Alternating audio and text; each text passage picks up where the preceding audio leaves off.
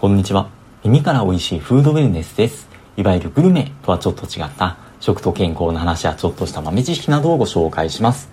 さて今回は日曜放送ということで今週1週間にいただいたコメントのご紹介ができればというふうに思うんですけども前回放送でコメントのご紹介できればというふうに思ったんですけども1個のコメントをピックアップしてもうそれが1つの放送回に膨らますぎてなってしまったっていうところがありまして今この放送もこれ話しながらどんな展開になるかちょっとわからないんですけどもとまあもしお時間許す方はお付き合いいただけますと幸いです。そう純不動でのご紹介にはなるんですけどもまず第120回のカルシウムは取った分だけ骨は強くなるという回から、はちみつさん、いつも配信ありがとうございます。カルシウムイコール骨の発育のようなイメージがあったのですが、必ずしもそういうわけではないかもしれないんですね。勉強になりました。カルシウムというと食べ物によって体への吸収率が違うという話を聞いたことがあります。もし機会がありましたらこの辺についてもお聞きしたいです。というふうなコメントをいただいていました。ありがとうございます。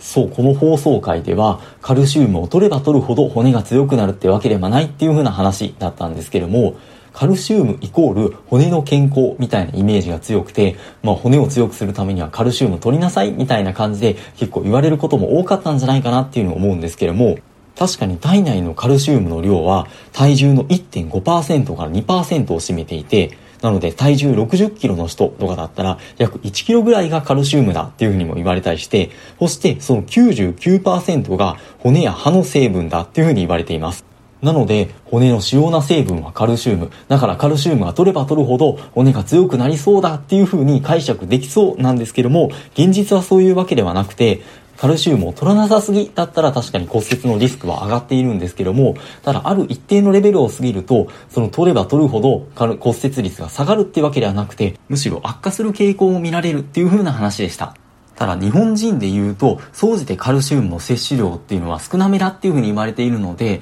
カルシウムをサプリメントで取る場合とかを除いては、カルシウムの過剰摂取っていうのはそんなになさそうっていう風にも言われているようです。ちなみに、この話をしようと思ったきっかけっていうのは、ちょっと前の第117回の尿路結石に関する話をさせていただいたところでして、尿路結石の約80%がカルシウム結石っていう風に呼ばれるもので、その中でも、シュウ酸っていう物質とカルシウムが結びついてできたものがほとんどを占めるっていう風に言われています。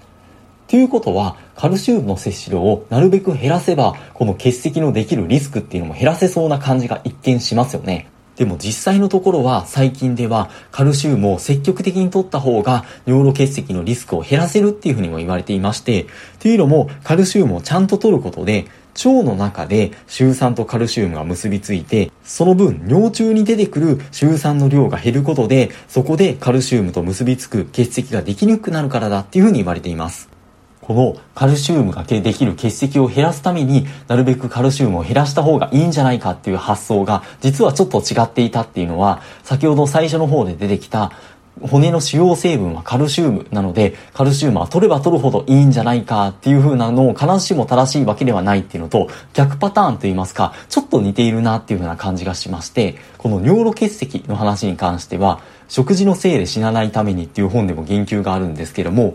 結石はカルシウムによってできることから、長年の間、医師たちは結石の患者にはカルシウム摂取を減らすように指導すべきだと考えていた。医療の世界ではよくあることだが、実験的証拠による裏付けのないまま、当てずっぽに臨床業務が行われてきた例だと言える。っていう風にちょっと毒っぽい言い方をしてはいるんですけども、体内のカルシウムイコール食事で摂取したカルシウム、それでコントロールできるっていう風な単純な図式ではどうやらなさそうです。でもこれに近い話、単純な図式が成り立たないっていう話は他にもありそうな気がしていまして、例えば例を取るとコラーゲン。実はこのチャンネルでもかなり昔、第3回の放送で、コラーゲンを食べるとコラーゲンは増えるのかっていう放送があったんですけども、コラーゲンイコールお肌プルプルみたいなイメージが割と根強く持たれているんじゃないかなっていうふうに思うんですけども、確かにコラーゲンはタンパク質の一種で体を構成する全タンパク質の約30%を占めていて、さらにそのうち40%は皮膚に分類分布しているっていうふうに言われるので、確かにそのコラーゲンを食事から取ると、その皮膚のコラーゲンが増えてお肌プルプルになりそうっていうのは単純にイメージはつきそうですよね。ただ実際には食事で取ったコラーゲンがそのまま皮膚のコラーゲンになるっていうわけではなくて、コラーゲンは他のタンパク質と同じように体内でアミノ酸とかアミノ酸が複数つながったペプチドっていうものに分解をされてそれが体内に合成されるコラーゲンとか他のタンパク質の材料になるってことは言えそうなんですけども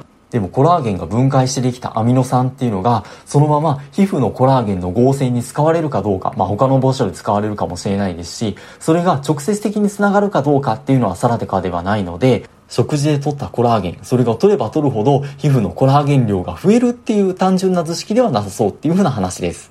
他にも例えばコレステロール、今でこそ違うかもしれないんですけども、昔は食事から取るコレステロールの量をなるべく減らした方がいいっていうふうに言われていたような気はするんですけども、でも体内の血中のコレステロールの量っていうのは、その食事から取ったコレステロールの量と必ずしも比例関係にあるっていうわけではなくて、実際には体内のコレステロールのうち食べ物から摂取されるものは約3割で、残りの7割は肝臓とか体内で合成されているものだっていうふうに言われています。なので食事から取ったコレステロールの量っていうのが関係ないっていうわけではないんですけども、それ以外にも、例えば動物性脂肪とかに多く含まれる飽和脂肪酸の摂取量っていうのが血中のコレステロールの量と大きく関わってくるっていうふうにも言われているので、食事から取るコレステロールの量を減らせば、体内の血中のコレステロールの量を減らせるっていうわけでは必ずしもなさそう。ここでも単純な図式は成り立たなそうってことが言えそうです。すいません。いきなりかなり脱線したかもしれないなっていうようなところなんですけども、冒頭のカルシウムの話も含めて、体内の成分イコール食事から取る成分っていう風なところは必ずしも言えなさそうだっていう風なところでして、あとはカルシウム、確かに食べ物によって吸収率が違うって話は聞いた、聞くような気がします。その辺も、まあちょっとまあカルシウム関連なのか、まあ他の成分の吸収率と合わせての話なのかわからないんですけども、何かの機会でまあうまく取り上げられれば取り上げられればってなっていう風に思っています。ますということでコメントありがとうございました。続いて第121回三つ子の超は100までっていう放送回にケロさん。こんにちは。今日もためになる配信ありがとうございます。腸内環境は環境に影響されるんですね。過去に読んだあなたの体は9割が細菌っていう本を思い出しました。出産が帝王切開か普通分娩かでも赤ちゃんの腸内環境が変わってくるみたいでした。お味噌汁やキムチや納豆巻きで腸内をお花畑にしてみます。というコメントをいただきました。ありがとうございます。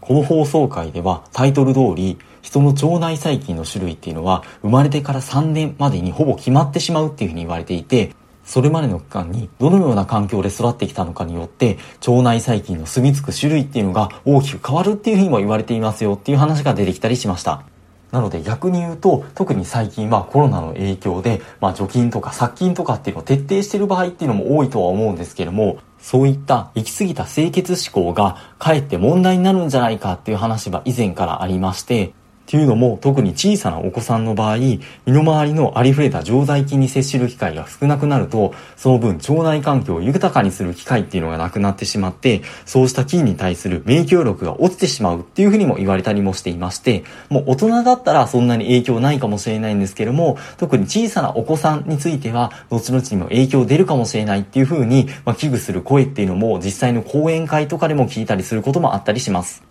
そしてコメントいただいた話面白いですね。確かに帝王切開か、まあ、自然分娩かで腸内環境が変わるとか、母乳を飲む場合と粉ミルクを飲む場合でも変わるみたいな話とかっていうのはちらっと聞いたことはあるんですけども、さあ、あまり詳しくは知らないので、この本のご紹介をされていた、あなたの体は9割が細菌っていう本、ちょっと僕も読んでみたいなっていうふうに思います。ともかくとして、今自分の腸内細菌に適したその乳酸菌とか、まあ、発酵食品とかを取るっていうのも大事なようですので、そういったところも積極的に取ってみたいですよね。腸内をお花畑に僕もしてみたいなっていうふうに思います。コメントありがとうございました。